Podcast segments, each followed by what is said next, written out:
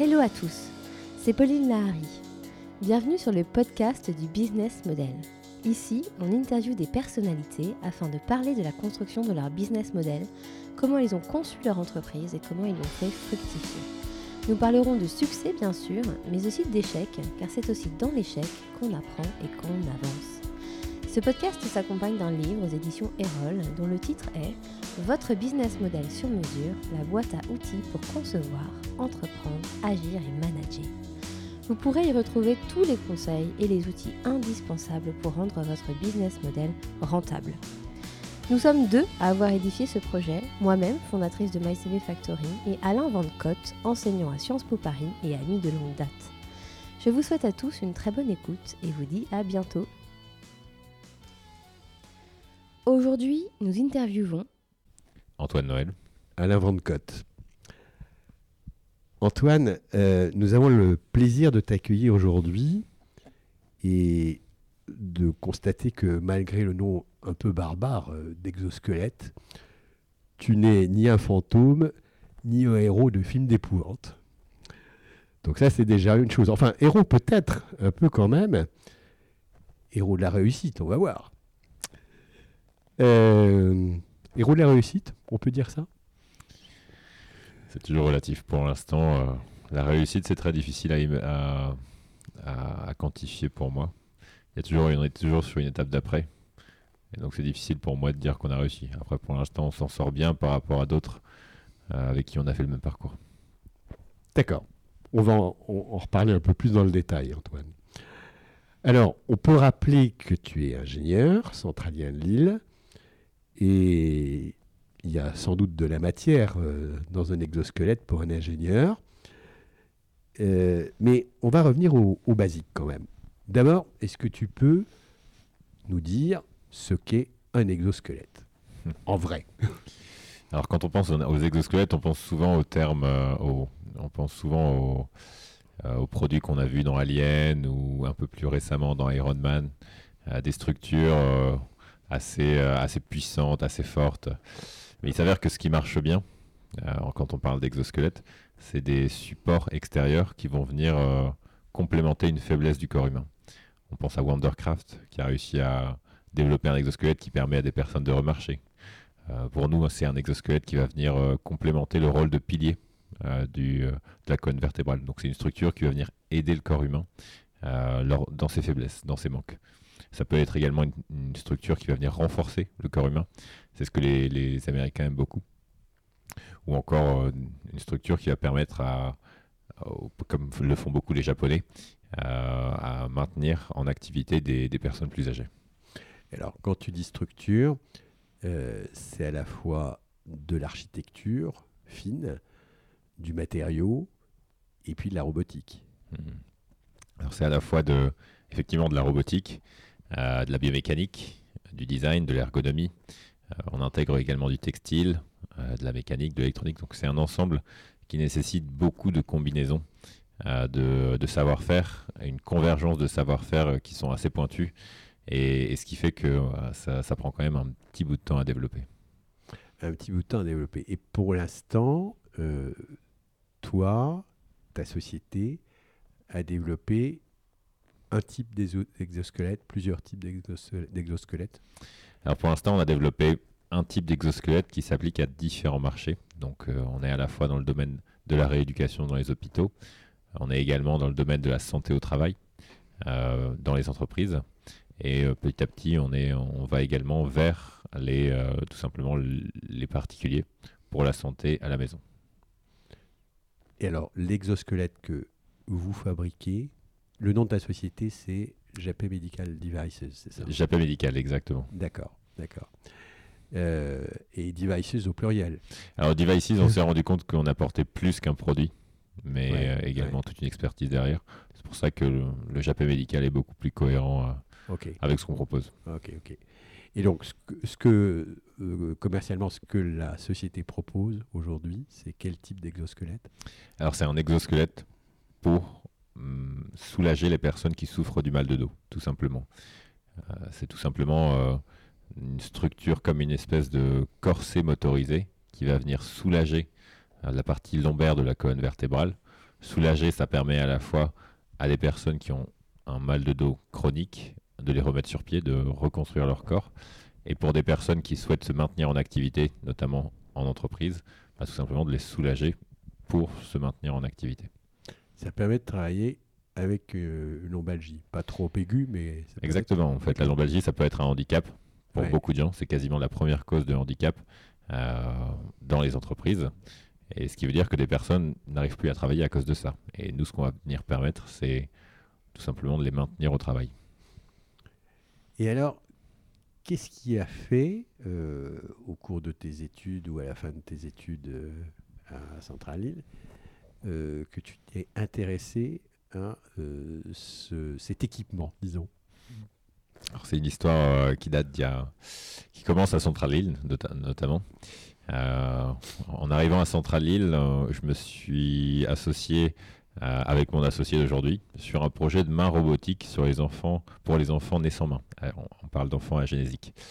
C'est un domaine sur lequel euh, bah, c'est de la robotique médicale. Ça nous a plu. Mhm. On connaît également les projets étudiants sur lesquels on est sept étudiants et on est deux ou trois à travailler. Bon, c'est là qu'on a appris à travailler ensemble. Et, et donc, c'est cette passion pour le domaine qui, qui a fait continuer mon associé dans le domaine des dispositifs médicaux, notamment pour le dos aux États-Unis. Et moi, de mon côté, j'ai eu la chance de travailler ensuite pour la DGA sur du militaire, des exosquelettes militaires, et ensuite pour euh, au MIT également sur des exosquelettes. Et donc, quand on pensait, quand on est revenu en France avec mon associé Damien, Damien Bratic, euh, lui faisait des dispositifs médicaux pour le dos depuis un petit bout de temps, moi des exosquelettes. On s'est rendu compte qu'il y avait une opportunité. Donc on a été en discuter avec un premier médecin qui nous a dit non, un deuxième médecin qui nous a dit c'est génial, c'est une super bonne idée. Et, euh, donc c'était un chirurgien du rachis, le docteur Faïd Zahiri. Et ensuite, on a d'autres personnes qui se sont associées, donc euh, une designer industrielle et un, médecin rééducateur. Et c'est comme ça qu'on a fait ce, cette proposition de valeur, ce, cette, entreprise tout simplement. Donc le début de l'histoire, c'est pendant, tes études d'ingénieur, presque au début de tes, de tes études d'ingénieur. Et euh, le développement, si je puis dire, de, l'histoire, c'est l'entrée dans la vraie vie active de, de l'entreprise. Ça a été à quel moment? C'est juste à la sortie de l'école ou... En fait, pendant l'école, on a créé l'entreprise. Euh, alors, on a lancé le projet pendant notre dernière année d'école d'ingénieur. Euh, donc, c'est bien, c'est qu'on avait le temps sur une technologie aussi. il, faut savoir que le temps de développement, entre le moment où on a lancé le projet et le moment où on a fait les premières ventes, c'était quasiment 5 ans. Euh, le tout début, on était encore très jeune, et donc le, pour pouvoir euh, prendre le temps de concevoir la bonne solution, euh, de comprendre le milieu dans lequel on mettait les pieds, bah, on a pris quasiment un an à comprendre le besoin médical, à savoir parler à un médecin. Parce que c'était pas un milieu que tu connaissais particulièrement Alors pas du tout, mon associé un peu plus que moi. D'accord. Mais euh, les médecins, c'est euh, une question de, gestion d'ego, c'est une question de, euh, de bon vocabulaire, c'est quelque chose sur lequel il faut faire extrêmement attention. Il faut pas dire, pas s'avancer, il faut être très pragmatique. C'est quelque chose sur lequel ben, on a dû faire, on a dû, on a fait des erreurs et on a appris. Et à côté de ça, il y a le milieu, le domaine de l'entreprise sur lequel nous on était très, euh, très formaté ingénieur sur lequel il faut savoir euh, vendre, euh, savoir mettre en forme les choses, savoir présenter. Bon, ça, c'est également une compétence d'ingénieur. Mais tout ça, c'est des choses qu'on a pris un an à apprendre. Et ensuite, à partir du moment où on a réussi, à côté de ça, on a quand même commencé à faire du prototypage. On a réussi à faire un premier prototype. Plutôt, on va parler de preuve de concept qu'on a testé sur un médecin. Le médecin nous a dit c'est bon. démonstrateur. Exactement. Alors c'est quelque chose qui a fonctionné, mais on peut dire que ça a fonctionné une demi-heure, pas plus. Ah bon euh, Donc euh, d'où la notion de preuve de concept. D'accord. Et, euh, et c'est en publiant ça sur Internet qu'on a été repéré par un accélérateur américain qui nous a dit, bah, si vous voulez, j'investis dans l'entreprise. Et derrière, vous partez en Chine pendant 4-5 mois. Et donc on a tout déménagé, on est parti en ah Chine pendant, pendant 4-5 mois. et pourquoi la Chine? Bah, Parce que c'est des temps de développement qui sont euh, divisés par 3, par 4. D'accord. C'est euh, des, euh, des coûts d'investissement en termes de développement qui sont divisés par 3 à 4 également. Donc ça nous permet de, faire quasiment, avec un même budget, de faire en un mois ce qu'on aurait fait en, trois mois en France quasiment. Donc euh, ça nous a permis de passer de la preuve de concept au prototype en, quasiment 3-4 mois. Ah oui, très rapide. Un, temps de développement qui s'est beaucoup raccourci euh, de, ce fait-là. Exactement. Et a posteriori, quand tu vois les choses, tu te dis, euh, si on n'était pas passé par la Chine, il y a eu l'intérêt porté par euh, cet investisseur américain, euh, cet accélérateur américain. Mais s'il n'y avait pas eu la Chine, on n'aurait pas réussi à être en, en time to market, si je puis dire, en, termes de développement. Bah, avant de partir en Chine, on consommait pas beaucoup d'argent, mais suffisamment pour se dire qu'on arrivait bientôt euh, à court de moyens. et on aurait difficilement pu faire avec les moyens qu'on avait ce qu'on a réalisé en Chine. Donc effectivement, l'entreprise aurait probablement pas survécu. Après, on trouve toujours des solutions. Et on se dit toujours que la solution qu'on a prise, c'était la, la, solution de dernier recours. Mais on trouve toujours des solutions. Donc, je préfère pas regarder en arrière et plutôt regarder en avant. Oui, je comprends. Je comprends. Euh, donc, c'est un secteur de progrès, pour le coup, euh, important, euh, d'un point de vue thérapeutique, hein, on mm. peut le, dire comme ça. Et il y a donc d'autres entreprises qui se sont mises sur ce créneau-là, des exosquelettes. Moi, j'en ai entendu parler, euh, j'ai découvert un peu le sujet, il n'y a pas si longtemps que ça, pour être tout, à fait franc. Euh, j'en ai entendu parler pour, dans, des activités sportives, pour le ski, pour des gens qui ont justement des, problèmes de dos ou de, ou de genoux. mais c'est un secteur où il y a, y a, vraiment maintenant un nombre significatif de, de, de fabricants d'exosquelettes alors effectivement, c'est un domaine dans lequel on arrive vraiment au, point d'inflexion du marché, euh, sur lequel on a maintenant des solutions qui, en termes de coûts, correspondent euh, aux besoins et aux attentes du marché, et en termes de confort, en termes de tout simplement développement technologique, qui sont arrivés vraiment à ce dont avait besoin le marché. Et euh, c'est un marché sur lequel on a quand même des innovations assez incroyables. On arrive à refaire marcher des gens. Ça, on parle de Wondercraft. On a également une start-up, par exemple, américaine, qui fait des exosquelettes pour les particuliers, pour les skieurs notamment, qui va permettre à des moniteurs de ski qui habituellement, au bout de 20 ans, 30 ans de métier, ont les genoux euh, complètement cassés, bah, qui va leur permettre de continuer à, travailler. Et nous, c'est également la même chose. On a, on a fait euh, la semaine dernière une mise en place sur un maréchal ferrand je trouve, ça génial comme, euh, comme, euh, euh, comme concept, puisqu'on est vraiment sur deux mondes qui, qui, dont on pourrait croire qu'ils s'opposent. Et en fait, non, on a tout simplement une personne qui, après 20 ans de métier, a trop mal au dos pour continuer à travailler et qui veut continuer à travailler. Et avec le dispositif, bah, c'est une personne qui peut continuer tout simplement à travailler. Et ça, pour nous, c'est quelque chose qui est extrêmement différenciant. Et quand on pense, je, disais tout à l'heure qu'on arrive sur le moment où les, les dispositifs et les exosquelettes se multiplient de plus en plus parce que on a une, des solutions qui sont euh, suffisamment peu coûteuses. Je parlais de l'exosquelette pour le genou, par exemple. Mhm. C'est un exosquelette qui coûte 600 euros. Nous, c'est un exosquelette qui coûte un peu plus cher. Euh, c'est l'ordre de quelques milliers d'euros. Mais par rapport au coût d'un arrêt de travail, c'est rien du tout. On parlait de Wondercraft tout à l'heure. Pour l'instant, ça reste encore coûteux. Ils sont en train de développer un modèle qui serait aux environs de 20-30 000 euros par rapport au coût d'un handicap d'une personne qui n'arrive plus à marcher, c'est rien du tout. Donc là, effectivement, on arrive sur un marché qui est en pleine éclosion et qui est euh, à quasiment, je pense, 55% euh, de croissance chaque année. Euh, donc c'est quand même relativement important et qui attire beaucoup d'investisseurs. D'accord. oui, les taux de croissance à deux chiffres, quelquefois ils attirent, quelquefois ils repoussent aussi par des promesses hmm. qui ne sont pas toujours tenues. Mais là, là, il y a il y a une vraie promesse de développement parce qu'il y a un vrai marché. Il y a un marché, il y a un... pour moi forcément, je ne te dirais pas le contraire, hein. mais, euh, mais c'est quelque chose dont on parle depuis longtemps, c'est quelque chose qu'on attend, et c'est quelque chose qui, bah, comme la robotique, c'est quelque chose qui, qui, fait beaucoup de promesses depuis 30, 40, 50 ans, euh, mais qui, dont on attend vraiment la, bah, le, le, market fit. Et là, en fait, on s'est rendu compte que les produits, ça fait euh, maintenant 10-20 euh, ans qu'il diminue en termes de coût. Ça fait en termes de fonctionnalité, de confort et de, technologie, on a une croissance également. Et là, on arrive sur le moment où la technologie et le coût rencontrent le marché. Et donc, c'est un petit peu la problématique qu'on a avec la robotique, c'est qu'on a toujours la mécanique, on sait faire. On a quand même un savoir-faire mécanique qui est extrêmement développé. Par contre, toute la partie électronique, euh, programmation, intelligence artificielle. Intelligence artificielle, c'est encore beaucoup de. C'est des algorithmes assez basiques fondamentalement. C'est des choses qui n'ont pas une intelligence euh, encore d'apprendre de zéro, ou alors qui n'est pas encore intégrée, certains le font, mais qui n'est pas encore intégrée dans, euh, dans le robot. Et, là, là, on arrive sur. quand on parle d'exosquelette, on est uniquement sur la partie mécanique, électronique, et pas encore ce qu'on ne sait pas faire. Donc, c'est la partie de la robotique qui, qui émerge parce que tout est prêt en termes de technologie. D'accord.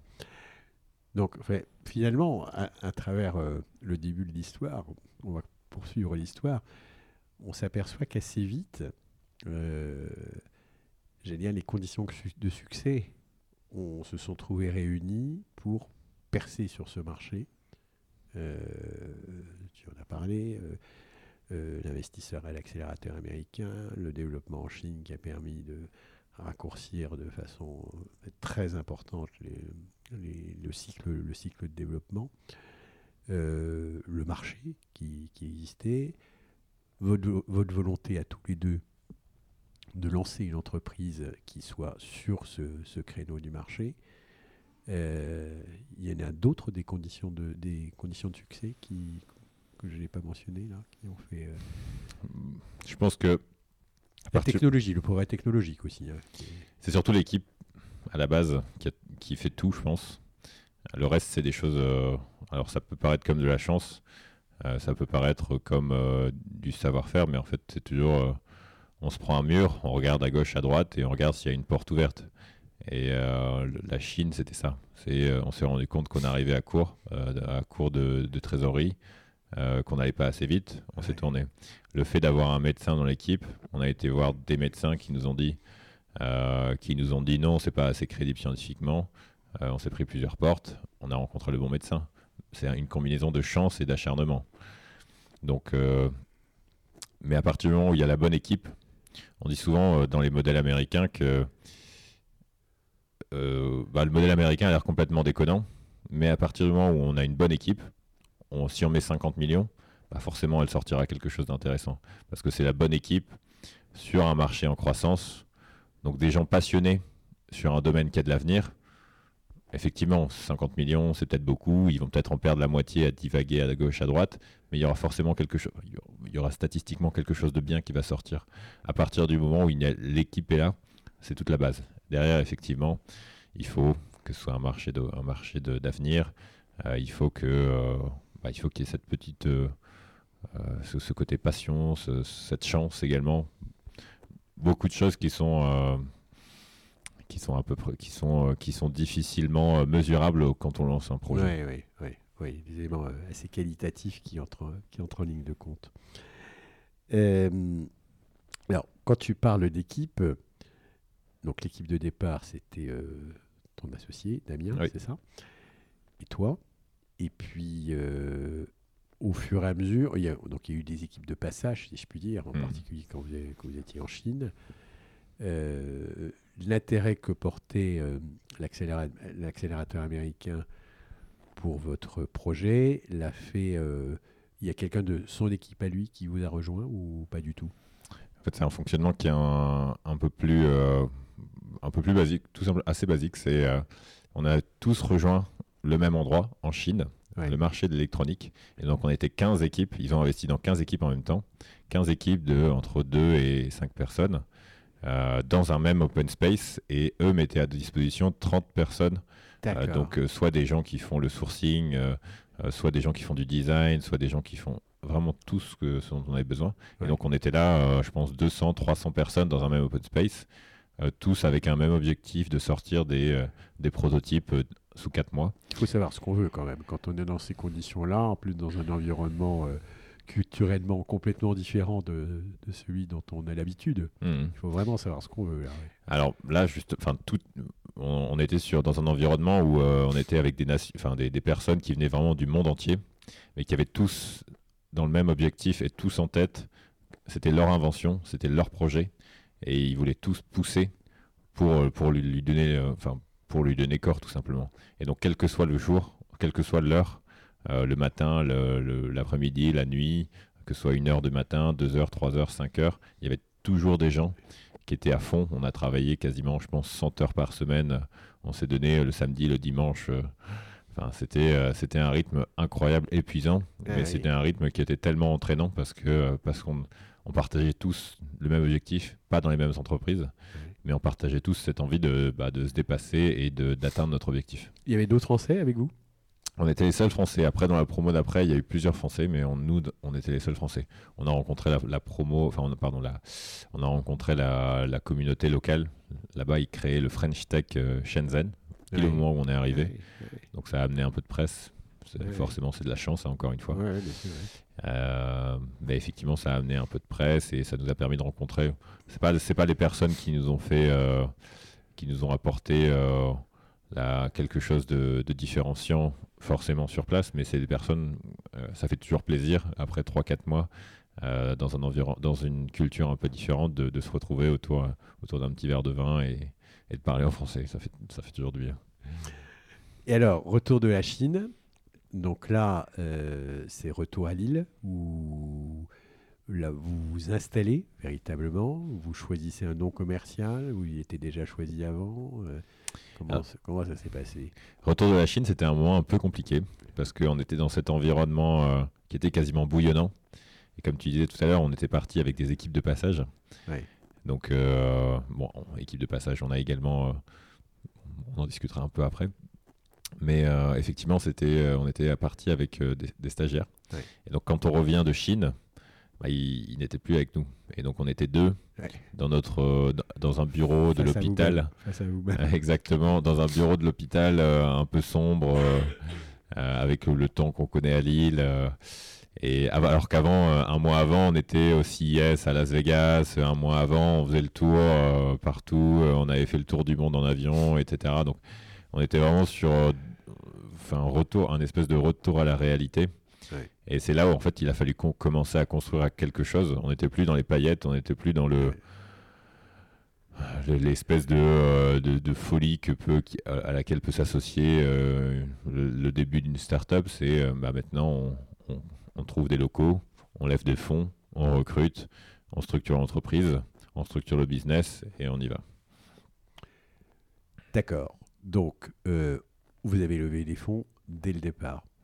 Vous, aviez, vous apportiez vous-même quelque chose euh, Alors, on était déjà en 2017 là, ça faisait déjà euh, quasiment deux ans et demi qu'on avait lancé l'entreprise, enfin, qu'on avait lancé le projet. Le- on a lancé l'entreprise euh, en 2016 et le projet on l'a lancé en fin 2014. D'accord. Alors, nous, on a apporté euh, chacun quelque chose comme 5000 euros, si je me trompe pas. Oui. Euh, ensuite, on a été beaucoup aidé. La BPI, tout le monde connaît. Effectivement, c'est. Une source de financement qui aide beaucoup dès le début dans la deep tech. On parle de deep tech euh, avec euh, ce genre de euh, d'entreprise avec une technologie complexe. Euh, donc d'abord la BPI, des environnements euh, de soutien aux entrepreneurs, le réseau Entreprendre, les incubateurs. Euh, ensuite, c'est ça qui nous a permis de développer, donc on le disait tout à l'heure, une preuve de concept, une vidéo, les investisseurs. Avec les investisseurs, on a la BPI qui revient, on a des banques qui commencent à s'y intéresser. Une fois qu'on a passé une étape d'après, donc là c'était le développement d'un prototype, on va chercher des nouveaux investisseurs, on a les banques qui reviennent, on a la BPI qui revient, Oui, une spirale vertu- vertueuse. oui. et virtueux, ouais, exactement, D'accord. qui d'accord. peut, qui peut aussi mal tourner. Ça peut mal tourner. Bon, en l'occurrence, ça n'a pas été le cas. Et ça veut dire que, bah, si tu, tu me dis hein, si euh, la- ma question n'est pas pertinente, mais euh, ça veut dire que vous avez dû lever à peu près combien sur les... Là, tu parles de 2016-2017. Là, aujourd'hui, on est en 2019. Hmm. Depuis le début, vous avez levé euh, quelle quantité de fonds? Depuis le début de l'entreprise, je pense qu'on a réuni euh, à peu près 3 millions d'euros de financement, D'accord. euh, un million, un peu plus d'un million euh, deux de, de fonds d'investissement. Oui.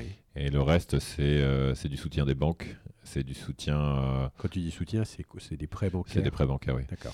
Euh, après, quand, comme on, est, on était encore un peu jeune, je dis que c'est quasiment du soutien parce Ouais, qu'ils ouais, sont, ouais. ils sont pas habitués à prendre ce genre de risque. hein, donc, euh, c'était quasiment du soutien. Et après, on a la BPI sur lequel c'est vraiment du, du risque, en fait, tout simplement.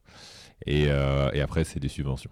Des subventions de, par exemple, ILAB, c'est un concours pour les entreprises technologiques qui aide beaucoup les entreprises euh, qui lancent des innovations. Euh, des entreprises françaises qui, qui portent des, produits, des projets technologiques. Donc là, il y a- il y, a beaucoup de, de subventions pour faire naître ces entreprises. Et vous avez eu l'occasion d'être primé, distingué pour euh, bénéficier justement de euh, d'une adduction de Exactement. d'argent. Exact. Ouais. Exactement. En fait, on a été mis à l'honneur par le ministère de la Recherche, qui, ce qui a découlé de, euh, d'une subvention. Et après, c'est toujours un jeu de se faire connaître également dans une start-up. Euh, donc, euh, on a gagné beaucoup de prix, des prix par le MIT, des prix internationaux, des prix dans la médecine, etc. Et c'est ça qui permet de nous faire connaître. Et derrière, c'est en se faisant connaître qu'on attire de l'argent. Donc, c'est un cercle, encore une fois, où sûr. si on se fait connaître, on a récupère de l'argent et derrière on peut aller chercher du chiffre d'affaires avec un produit qu'on développe. D'accord. Euh, bon, donc je- on a bien compris le timing. Enfin, il y a eu vraiment deux, deux phases, une Mhm. phase de développement et puis une phase de lancement sur, euh, sur le marché. Euh, et puis euh, la manière dont vous avez financé ces, ces débuts. hein. On peut encore parler de, de début. hein, il y a Oui, un avenir devant soi. Euh, je reviens sur le marché que, que vous adressez. Euh, attends, si, juste une question sur le, le nom commercial. Euh, Hmm. Japé Médical, euh, pourquoi? Alors ça c'est quelque chose qu'on a pris du temps à, à trouver et que qu'on devrait peut-être bientôt changer. Euh, L'origine du nom c'est que notre dispositif s'appelle Atlas, Atlas qui a soulagé le mal de dos d'Hercule dans la, dans la mythologie grecque en lui reprenant la voûte céleste. Euh, donc notre dispositif s'appelle Atlas et l'entreprise s'appelle de par le nom de, du père d'Atlas, donc Japé, Ce qui veut dire Ah oui, médical. Sauf que Atlas, c'est très difficile à utiliser en termes de référencement. Et on est en train d'essayer de créer vraiment une, euh, une marque euh, qui, qui nous permettrait également d'être différenciant sur le marché français, mais également international. Donc euh, on est en, en pleine réflexion. Comme beaucoup de sujets de manière générale, on est toujours en pleine réflexion et en Ouais, pleine ouais, évolution. Pour avoir un nom un peu peut-être un peu plus médiatique ou qui, qui, qui parle davantage. Qui Euh, pourrait euh, effectivement servir au, au message. Euh, c'est quand même un nom actuellement sur lequel on s'est identifié dans l'entreprise. Euh, mais on pourrait trouver un nom de produit qui, un nom d'expert, enfin un nom de solution qui apporterait quelque chose, euh, quelque chose aux clients et quelque chose aux, aux utilisateurs. D'accord. Et alors, ce marché, donc, puisque j'étais en, en train d'aborder la question du marché, c'est un marché qui est un marché de B2B, c'est un marché de B2C, vous avez une clientèle euh, de professionnels, une clientèle de particuliers, comment c'est structuré aujourd'hui et comment tu vois les choses en termes d'évolution de cette euh, structuration? Alors on est passé par différentes phases et on a fait un pivot assez récemment. Euh, le premier marché qu'on a qu'on souhaitait, c'était tout ça. En tant qu'ingénieur, on s'est dit on a développé une technologie et on va la faire utiliser par les gens qui ont mal au dos. Donc c'était du B2C. Ouais. Euh, Mais on s'est rendu compte que euh, bah, notre technologie a un certain coût et que c'est très difficile de la faire financer par les particuliers. Donc c'est là où on a fait comme beaucoup d'entreprises, on s'est tourné vers le B2B et on a voulu attaquer le marché des hôpitaux qui vont ensuite l'utiliser sur des patients. Donc là, on est sur du B2B2C. Ça, c'est un modèle euh, très propre au médical. euh, et, euh, mais c'est, donc c'est quelque chose sur lequel euh, ça marche, ça accroche. Mais on s'est rendu compte que c'est des cycles de vente qui sont très très très longs. Alors ça marche très bien à l'étranger. En France, les hôpitaux sont assez, euh, les financements des hôpitaux sont assez assez cadenassés, on va dire. Et, euh, et donc c'est là où on s'est rendu compte qu'il y avait également une autre opportunité dans le- les entreprises. Donc là, on est vraiment sur du B2B. On vend aux entreprises et c'est elles qui l'utilisent ensuite derrière sur leurs différents euh, employés pour le maintien au travail. Donc on a fait un petit peu tout. Et notre objectif derrière, c'est de retourner au parti- auprès des particuliers quand on aura réussi à faire de la production en masse, diminuer le coût et développer hein, une version de notre produit qui serait justement adaptée pour les particuliers. D'accord. Donc on est passé du B2C au B2B2C au B2B et notre objectif c'est de retourner au B2C. Donc là on a vraiment fait toutes les lettres. D'accord, d'accord. Bon, mais finalement, ça doit se compléter. Ça doit faire une sorte d'architecture commerciale qui fait que euh, chaque pan euh, complète l'autre, d'une Alors, certaine façon. On se rend compte que c'était pas une si mauvaise idée au début et que ça nécessitait juste euh, bah, une structure, euh, une structure euh, financière, une structure de production, tout ce qu'on a construit en passant par le B2B. Donc, dans ce B2B, tu, votre euh, interlocuteur euh, ou votre client principal, c'est plutôt les hôpitaux, les cliniques. Euh, Ça, c'était avant. Maintenant, c'est. Alors, on, on, on- enfin, on- on a toujours effectivement ce, ce domaine. euh, nos interlocuteurs principaux, ce sont. on- on- alors, pour, pour reprendre, euh, on vend actuellement aux cliniques, aux kinésithérapeutes et également aux entreprises, principalement aux, ser- aux services médicaux. Euh, dans- donc, nos clients, ce sont effectivement. euh, c'est euh, sur cette partie rééducation, les, euh, les hôpitaux et les cabinets de kinésithérapie. Et sur cette partie santé au travail, sont directement les entreprises ou les services médicaux des entreprises. Alors, cette partie commerciale, qui n'est pas toujours le, le point fort euh, des ingénieurs, euh, mais des exceptions quand même. Cette partie commerciale, euh, elle a été, euh, comment dirais-je, l'apprentissage en a été un peu difficile ou bien tu étais doué, euh, ton associé était doué, et vous en êtes euh, très très bien sorti. euh, Ah, c'est pour ça que tout à l'heure Oui. je disais que c'est, on peut pas encore parler de réussite hein, parce que ouais. la partie commerciale c'est quelque chose qui prend du temps. On a, on a fait, je pense, on s'est formé dans au travers, je dirais peut-être une dizaine de formations différentes. On est passé par HEC, le M Lyon, euh, tous les séminaires existants pour les entrepreneurs. On est parti en Suède, on s'est même formé en Chine. On a eu plusieurs euh, sessions euh, aux États-Unis. Enfin, bref, c'est quand même, on, on est passé par tout- tout- toutes les étapes et on s'est rendu compte que quand une formation qu'on a fait à HEC qui s'appelle HEC Challenge Plus, c'est une formation pour les chercheurs et les ingénieurs pour leur apprendre le métier de vendeur et de, de financier. Ouais. On s'est rendu compte qu'effectivement, quand c'est dit de la manière dont on, enfin, qui nous parle, c'est quelque chose, c'est, c'est comme quand j'étais jeune et que j'avais du mal à, à- à- j'étais pas très bon en, en- en littérature. Et on m'a dit, mais en fait, c'est, c'est comme des mathématiques. T'as- Tu prends les idées, tu les combines et ça marche. Et en fait, euh, c'est, c'est- c'est- c'est très simple quand on, on- quand on s'est expliqué par une personne qui sait nous l'expliquer. Qui est pédagogue, oui. Et donc, euh, à partir Ouais. de ce moment-là, euh, effectivement, c'est très pragmatique. Un client, c'est pas un animal, euh, une créature inconnue. C'est un client, c'est une personne qui a un besoin et sur lequel la proposition qu'on construit, elle marche ou elle marche pas. Mais c'est pragmatique. C'est c'est très simple. Après, il y a les capacités de communication qui, eux, sont un peu plus. euh, c'est quelque chose à développer. Et à Ouais. force de faire des pitchs, à force de rencontrer des gens, on s'oriente pas dans l'entrepreneuriat si on n'aime pas forcément la communication, puisque c'est quelque chose qu'on. Bah, c'est la base de l'entrepreneuriat, je dirais. Parce que déjà, pour trouver un associé, ou de qui s'associer, trouver des partenaires, c'est que de la communication au début. Et là, la, digitali- la digitalisation de la communication, vous vous en êtes euh, servi, vous vous êtes appuyé dessus, euh, ou pour vous, le, contact euh, en face à face, si je puis dire, est resté l'ess- l'essentiel de votre communication? Bah. Vous faites un peu de, de com corporate par ailleurs, euh, au-delà de la com commerciale Euh, on fait, euh, on tire dans tous les sens.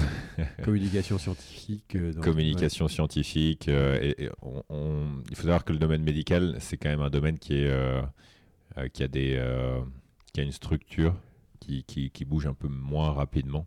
Donc effectivement, quand on va voir un client, on va le voir avec des publications scientifiques, on va le voir avec des noms de médecins euh, référents, on va le voir avec euh, une structure derrière qui est, euh, qui est quand même un minimum innovante.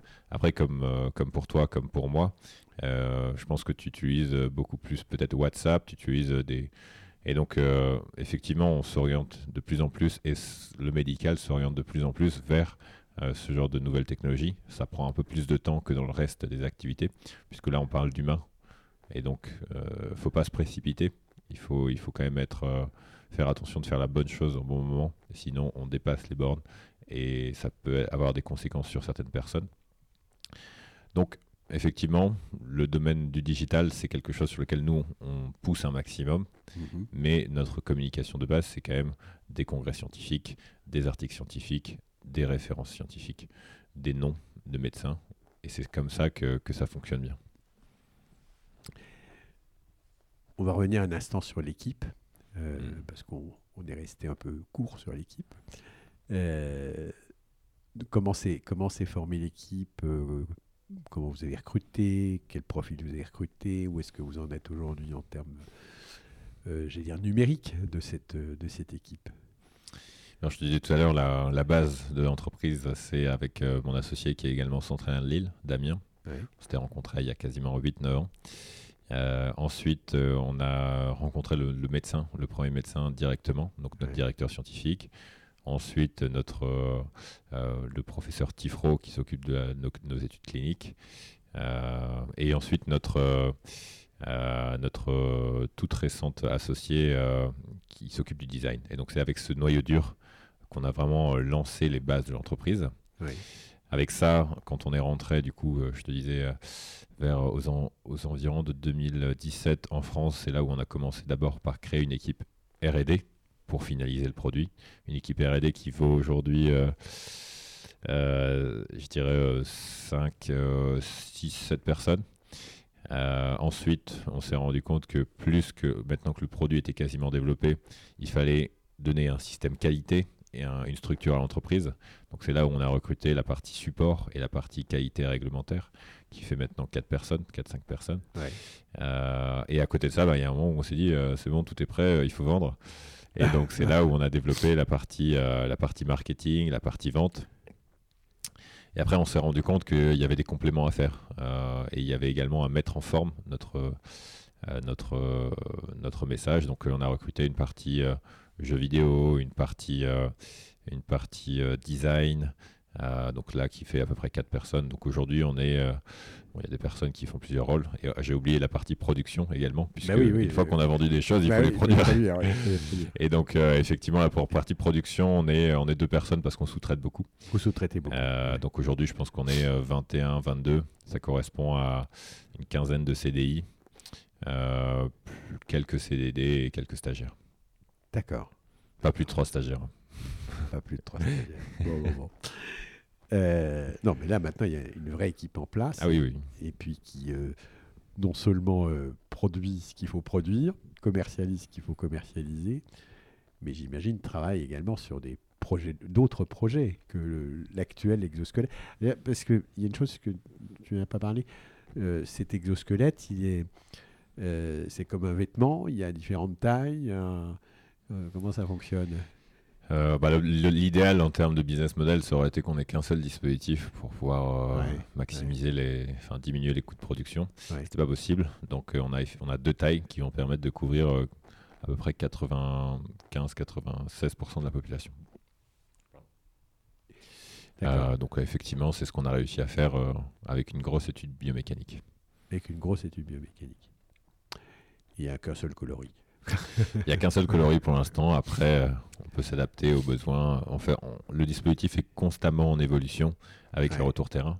Un dispositif, c'est d'abord quelque chose qu'on conçoit dans notre coin au début, puisque c'est forcément dans notre coin, euh, avec les clients, mais, mais sans que le produit existe vraiment. Donc, par contre, une fois que le dispositif est en train d'être utilisé, bah, on va constamment évoluer à partir des retours terrain. Donc le dispositif, ça fait, euh, il en est, je ne saurais pas dire à quelle version, mais on a eu, euh, on a eu, je pense, euh, une quinzaine, une, une vingtaine de versions ouais, différentes. ouais, Donc euh, ouais. c'est un produit en constante amélioration pour fitter le plus possible aux, besoins des différents clients. Et on arrive maintenant sur un deux produits différents. On est sur deux axes différents. Un axe qui est rééducation, un axe qui est santé au travail. Et donc les deux produits commencent à se différencier aussi. Donc constante évolution. Et tu parlais tout à l'heure de, du développement de nouveaux produits. Effectivement, c'est pour ça qu'on a intégré un- une partie design. Euh, c'est que euh, un nouveau produit, ça se conçoit avec. Il faut prendre du temps, il faut Ouais. investir, il ne faut pas s'orienter sur la première solution qui passe. Euh, moi, je fonctionne beaucoup à l'intuition et euh, si c'est moi qui avais choisi, on serait déjà parti. Par contre, on ne serait pas forcément parti dans la bonne direction. C'est quelque chose sur lequel il faut prendre du temps, se poser. Euh, D'abord, on a commencé par sélectionner tous les différents produits qu'on nous avait proposés, puisque euh, de par la technologie, les médecins arrivent très rapidement à identifier ce que nous, on peut faire. Donc on a, on a sélectionné, je pense, 5-6 produits potentiels. Euh, on a été en discuter avec différentes personnes, on en a enlevé la moitié. Ensuite, on a fait des maquettes des produits potentiels, on a rediscuté, et ensuite bah, on va reprendre le cycle de développement qu'on a pris pour le produit actuel. Sauf que maintenant, l'équipe a un savoir-faire. L'équipe se distingue, a un savoir-faire technologique sur lequel elle va savoir se distinguer très rapidement. Elle va savoir l'amener sur le marché beaucoup plus rapidement et ce sera un produit d'une bien meilleure qualité qu'on n'aurait jamais pu développer avant. Et donc c'est là où le premier produit, c'est bien. Mais c'est quelque chose où on va tester le marché. Le moment où on rencontre vraiment le marché, généralement, et dans beaucoup d'entreprises, surtout sur du hardware, donc on parle de produits, c'est le moment où on a, on a réuni les moyens, le savoir-faire et l'équipe pour derrière convertir sur un produit qui fit exactement avec les besoins du marché. Donc ça veut dire que dans vos cartons, si je puis dire, euh, vous avez trois ou quatre produits en gestation? Bah, On en a maintenant, je dirais, plus que deux. Plus que deux, d'accord. Et, euh, et, après, effectivement, on en a deux qui, qui sont en, en, phase de conception. Euh, Bon, donc il y, a un peu de monde maintenant euh, chez JP mm. Médical. il y a un petit peu de monde. Et tout le monde est, et ce petit monde, si je puis dire, euh, euh, c'est affectueux ce que je dis, ce petit monde est à Lille. Et tu dis, il y a un bureau à, Paris. Un bureau à Paris, pardon. Oui, oui. Et puis, et puis un bureau en Chine. Effectivement, on a la, plupart des gens sont sont à Lille. Euh, on a euh, le bureau à Paris pour l'instant, c'est moi et de temps en temps d'autres personnes. Euh, c'est surtout pour du développement commercial et rencontrer des partenaires puisque Paris c'est un passage obligatoire si on veut grandir. Et la, Chine c'était à la base pour du prototypage et derrière c'est quelque chose sur lequel on se projette pour augmenter le rythme de production. Au début c'est difficile quand on fait des premiers on va dire une, une euh, c'est difficile de la faire à l'étranger, puisque ça veut dire qu'ils sont loin. Euh, ça veut dire que euh, c'est une culture différente, donc ils ne s'adaptent pas forcément.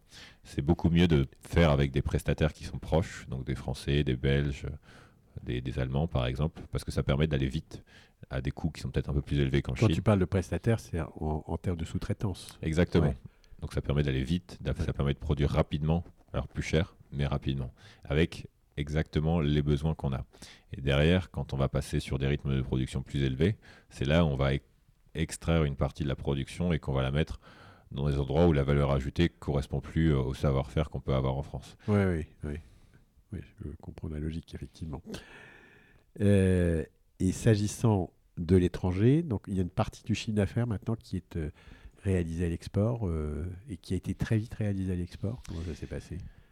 Alors, il, faut savoir qu'en tant qu'entreprise médicale, on a pris 5 ans de développement avant d'obtenir l'autorisation de mise sur le marché. Donc, l'autorisation de mise sur le marché, on appelle ça le marquage CE. Et donc, ça, on vient de l'obtenir il y a 3-4 mois. Et, ah c'est euh, très récent. Ah, c'est très récent. Donc, le chiffre d'affaires débute depuis 3-4 mois. Donc, il se lance, il se lance bien. Euh, sur, euh, on a deux axes dont je te, je te parlais tout à l'heure. Sur la partie rééducation, on vend principalement à l'étranger. Donc on vend au Danemark. Euh, là, on va se lancer en Suède, on va se lancer en Suisse. On vend également en, Espagne. Donc encore des pays proches, principalement via des distributeurs. Et on a également, on va se lancer d'ici peu de temps en Corée et à Hong Kong. Encore une fois via des distributeurs. Et l'objectif, c'est l'année prochaine de se lancer sur, euh, sur les États-Unis. Alors, les États-Unis, c'est un gros investissement qu'il faut bien mesurer, il faut être très prêt. Euh, donc, euh, plutôt milieu, fin d'année prochaine. Et après, à côté de ça, l'objectif, c'est en termes d'exosquelette, la population vieillissante en, en Asie-Pacifique, enfin, c'est un potentiel qui est, qui est énorme pour nous. Et d'autant plus que le, bah, c'est un marché qui est en pleine croissance en termes de population. la population est vieillissante. Euh, ça, combine beaucoup de choses qui fait que avant, on, était, on disait toujours les startups qui, qui vont réussir, c'est les startups qui vont aller aux États-Unis. Nous, c'est plus notre optique. Notre optique, c'est maintenant d'aller en Asie. Et c'est là où euh, c'est là où on a le meilleur potentiel commercial pour ce qu'on fait.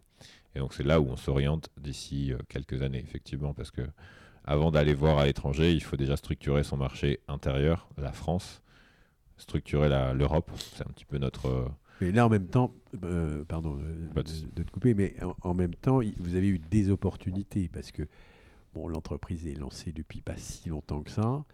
Euh, si vous attendiez ou si vous aviez attendu d'être vraiment costaud en France, vous auriez pu passer à côté d'opportunités qui se sont ouvertes, je sais pas, en Espagne, en Belgique mm. ou, maintenant en Corée.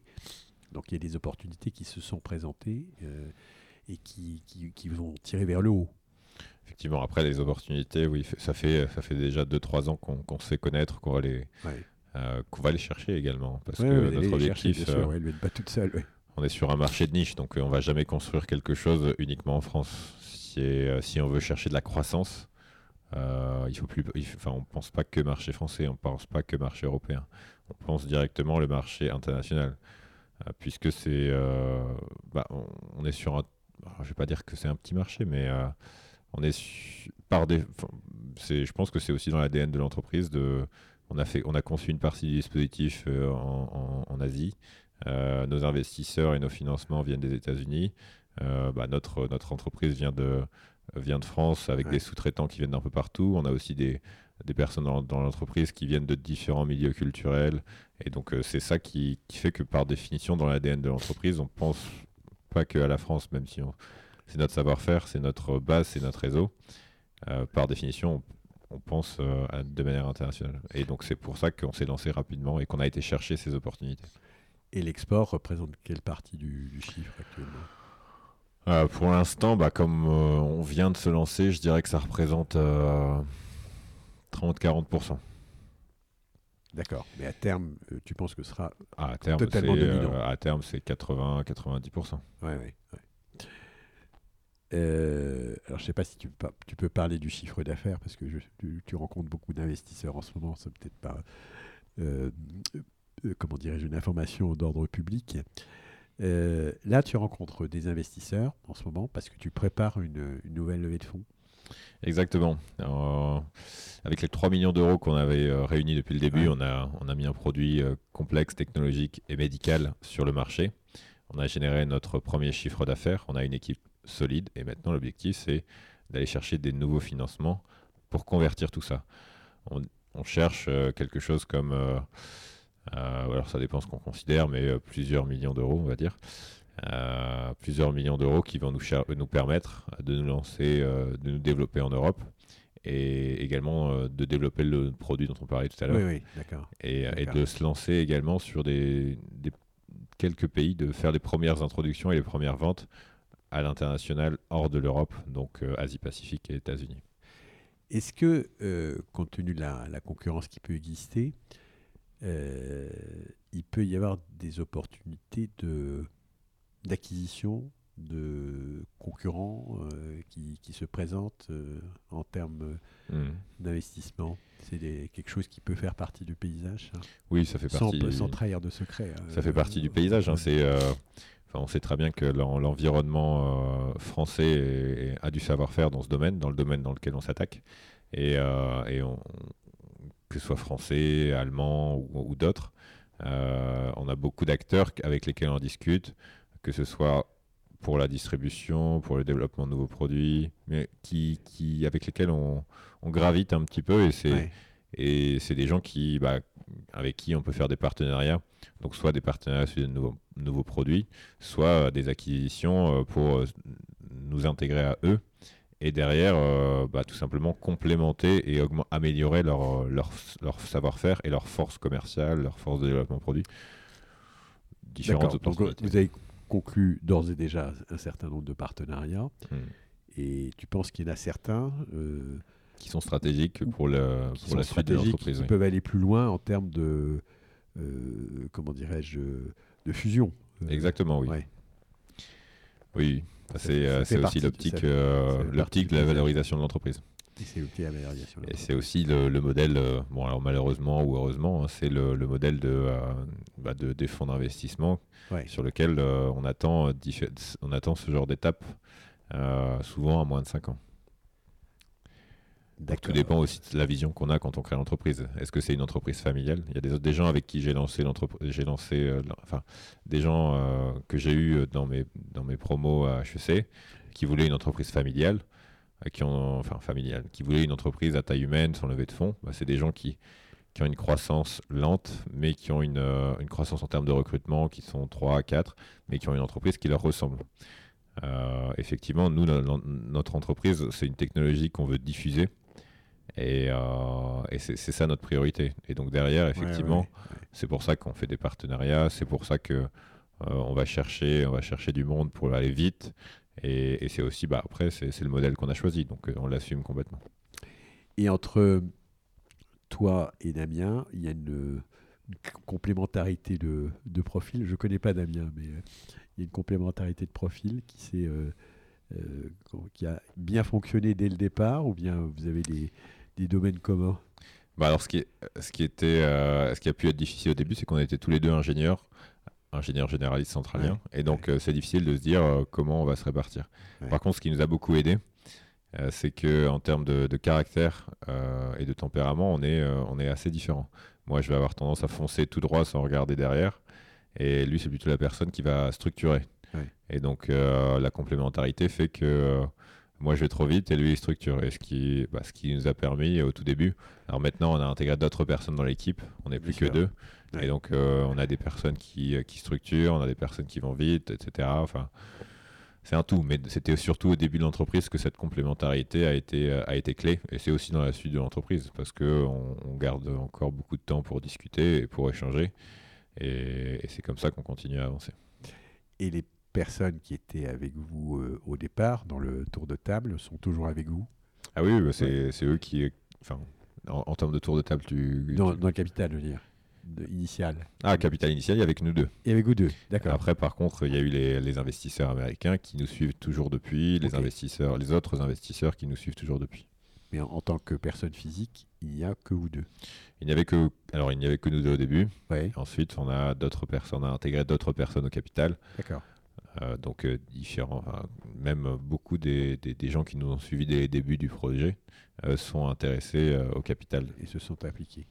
Exactement. Très bien. on va parler un petit peu de toi, sans, sans, sans trahir de secret, parce que bon, tu as évoqué tout à l'heure des rythmes de travail fantastiques hein, à l'époque où, tu étais en Chine. Bon, j'imagine que tout ça reste extrêmement prenant. Mm. Et tu, tu, gardes un peu une vie pour toi, si je puis dire, pour te détendre, pour faire du sport, pour euh, sortir en famille avec des amis. Euh. Euh, alors je dois dire que c'est très prenant et je pense que c'est assez aliénant, on peut le dire. c'est une vie. je pense qu'il y a beaucoup de gens qui disent que l'associé qu'on a, c'est quasiment un mariage. C'est quasiment un mariage parce que l'entreprise euh, c'est tellement l'entreprise, c'est comme la famille en fait. Euh, et, donc effectivement, c'est super prenant. Du coup, il faut, savoir balancer, euh, contrebalancer un minimum. Alors moi, je sais que je prends pas beaucoup de temps pour moi pendant la semaine. je fais très attention pour le week-end, pendant le week-end. Mais je sais que ma manière d'équilibrer, c'est de, partir de temps en temps via un défi un peu fou. Et en fait, c'est aussi ça qui, a, qui a fait que j'ai créé l'entreprise, enfin de mon côté. C'est que à la base, en rentrant du MIT, je suis rentré en bateau. Ah euh, en, fait, juste à la fin du MIT, on m'a proposé de, euh, de, faire un doctorat là-bas. Je leur ai dit non, je veux rentrer et je veux faire des exosquelettes. Ah et donc, bonjour. Et, euh, donc, sur, je suis rentré en voilier pendant un mois au travers de l'Atlantique et avec deux entrepreneurs.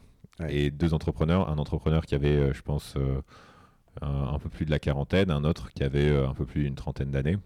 Et c'est là où je me suis projeté et je me suis dit, bah, ça correspond à ce que je suis, ça correspond à ce que je veux faire. Deux ans après, euh, j'ai refait la même chose. pendant un mois, je suis parti euh, faire de l'alpinisme sur un 7000 mètres au Kyrgyzstan, sans avoir jamais fait d'alpinisme de ma ah vie.